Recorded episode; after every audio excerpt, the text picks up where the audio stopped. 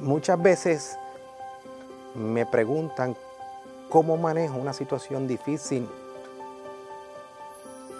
sea en la casa, sea en el trabajo, sea con un familiar, sea con un amigo. Particularmente situaciones que se hace bien complejo el manejo. Esa situación puede desarrollar en muchas personas mucha preocupación. No solamente por lo que está pasando en el momento, sino lo que va a pasar de aquí a par de años. Y el impacto que puede tener, no solamente en el individuo, sino también en la gente que le rodea. Los hijos, los padres, el esposo, la esposa. Hay muchas formas de uno este, enfrentar situaciones eh, difíciles. Y una de las cosas que usualmente que, más nos traen es cuando vienen enfermedades, sean enfermedades físicas, de salud mental, nada, enfermedades. Eh, usualmente, cuando llegamos a este punto que nos traen, nos traen la preocupación, es cuando ya la familia o la, la persona a cargo ha agotado todos los recursos y no sabe qué hacer.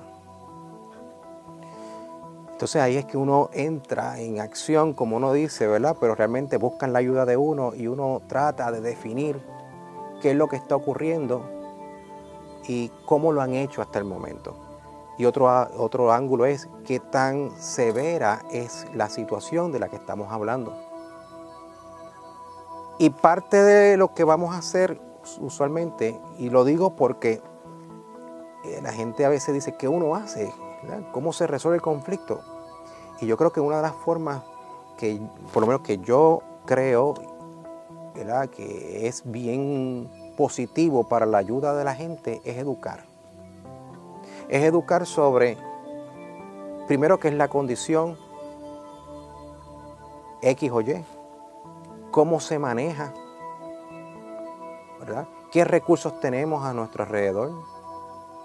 ¿Qué hemos hecho? ¿Qué no hemos hecho? A veces me preguntan, ¿lo que hice está bien? Y pues yo tengo que decirle sí, muchas veces, porque es lo que tuvo a su alcance, es lo que conoce. Y esa es la parte entonces que nosotros tenemos que trabajar poco a poco. Cuando llega y tú evalúas, ¿desde qué punto de partida estamos trabajando? Y una vez uno establece ese punto de partida, nosotros lo llamamos el baseline, eh, comenzamos entonces a definir un proyecto, un proyecto que va dirigido a que la persona gane por lo menos recursos, gane fuerza, gane eh, destreza, herramientas que puedan ayudarla a sobrellevar la situación que me está trayendo. Uno de los, de los aspectos bien importantes es definir el conflicto, definir el problema. Eso de definir el problema eh, envuelve unos pasos. Primero hay que conocer la situación. Desde cuándo está ocurriendo, qué síntomas o qué situaciones han, provocado o están surgiendo, qué signos. Usualmente hablamos de signos y síntomas. Eso es bien importante definirlo, definirlo bien claro porque nos va a ayudar a crear una plataforma de, recursos que eventualmente vamos a analizar. Y de ahí partimos. Una de las cosas que yo siempre recomiendo es que cuando hay un conflicto, el trabajo no, se no debe convertirse en, en, el trabajo de una sola persona. Hay que envolver un equipo, familiares ya sean, quizás amistades, quizás el vecino, quizás recursos ¿verdad? que tenga algún, el sistema. Pero hay que envolver para que podamos distribuir esa, esa responsabilidad que es muy importante. Cuando tenemos a alguien que está enfermo, esa persona que está enferma muchas veces no acepta la condición. Y eso es otro problema. Porque entonces no, no se puede dar las cosas como uno quisiera hay que ir ajustando poco a poco la misma, a la misma vez que vamos trabajando con ese paciente. Vamos enseñándole.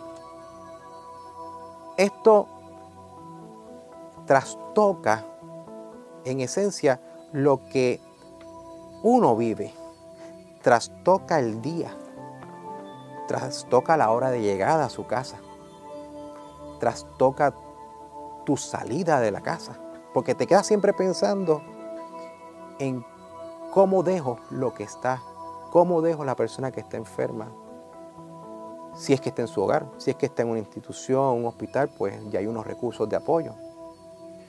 Pero necesitamos, sin duda, ganar herramientas que nos ayuden a nosotros eh, a manejarlo.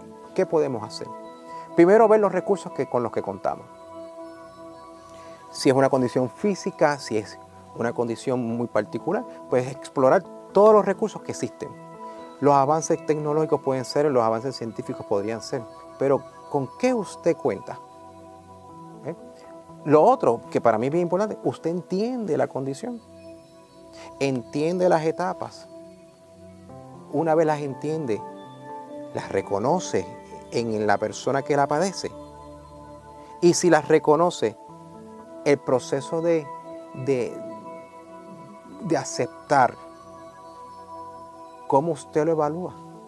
Porque en muchas ocasiones uno puede ser bien efectivo en la ayuda porque reconoce, acepta la condición y está dispuesto a seguir para adelante, no importa qué. Pero hay otras personas que no. ¿Y cuántas historias hemos visto de que en el proceso de la enfermedad abandonan a la gente? Esos son parte de los retos. Cuando hablamos de manejo de conflictos, de situaciones de vida, eso es parte de lo que hablamos. Otros, otra de las cosas, conocemos bien el paciente, qué es lo que desea. Hemos buscado los recursos de ayuda. ¿Sí o no? Esto es sencillo. Esto es hacer una buena lista. Y en el camino van a ir apareciendo otros puntos que quizás no hemos considerado. Porque uno es lo que yo quiero y otra cosa es lo que realmente surge en la experiencia de manejar situaciones. Creo que esto eh, es parte de lo que es la solución de un conflicto. Los conflictos no se resuelven de la, de la noche a la mañana. No, el que crea que tenemos una varita mágica, eh, no, no es así. Hay unos que requieren mucho tiempo, otros requieren convencerse De, que, de que lo que padece se puede resolver. Hay otros que ciertamente aceptan y están dispuestos a qué? Están dispuestos a hacer lo que sea necesario para mejorar. Eso no garantiza éxito.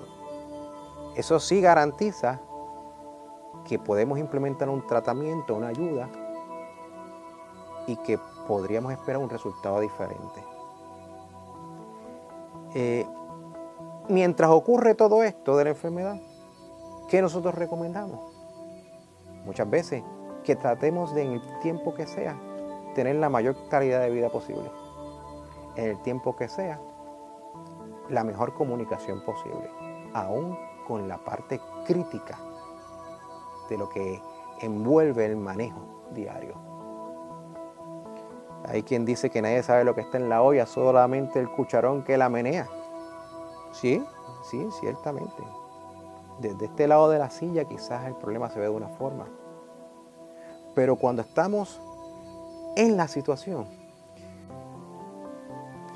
tratar de lograr tener presente todos estos conceptos serían de gran ayuda porque nos van a permitir ser no mejores personas, porque somos mejores personas de, por sí, sino unos recursos de apoyo eh, fuertes, con el deseo de que mejoremos, con el deseo de que el que esté a nuestro lado, sea el tiempo que sea, eh, tenga lo mejor posible.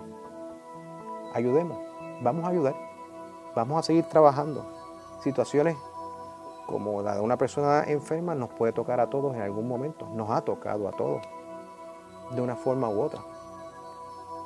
Unos logran mejorar, otros lamentablemente han tenido que partir, la ayuda siempre va a estar. El hecho de que partamos no significa que no se hicieron el esfuerzo necesario para que podamos eh, dar lo mejor de nosotros. Así que en esta lucha eh, no hay descanso. En esta lucha tenemos trabajo tras trabajo. Y qué bueno que estamos para hacerlo.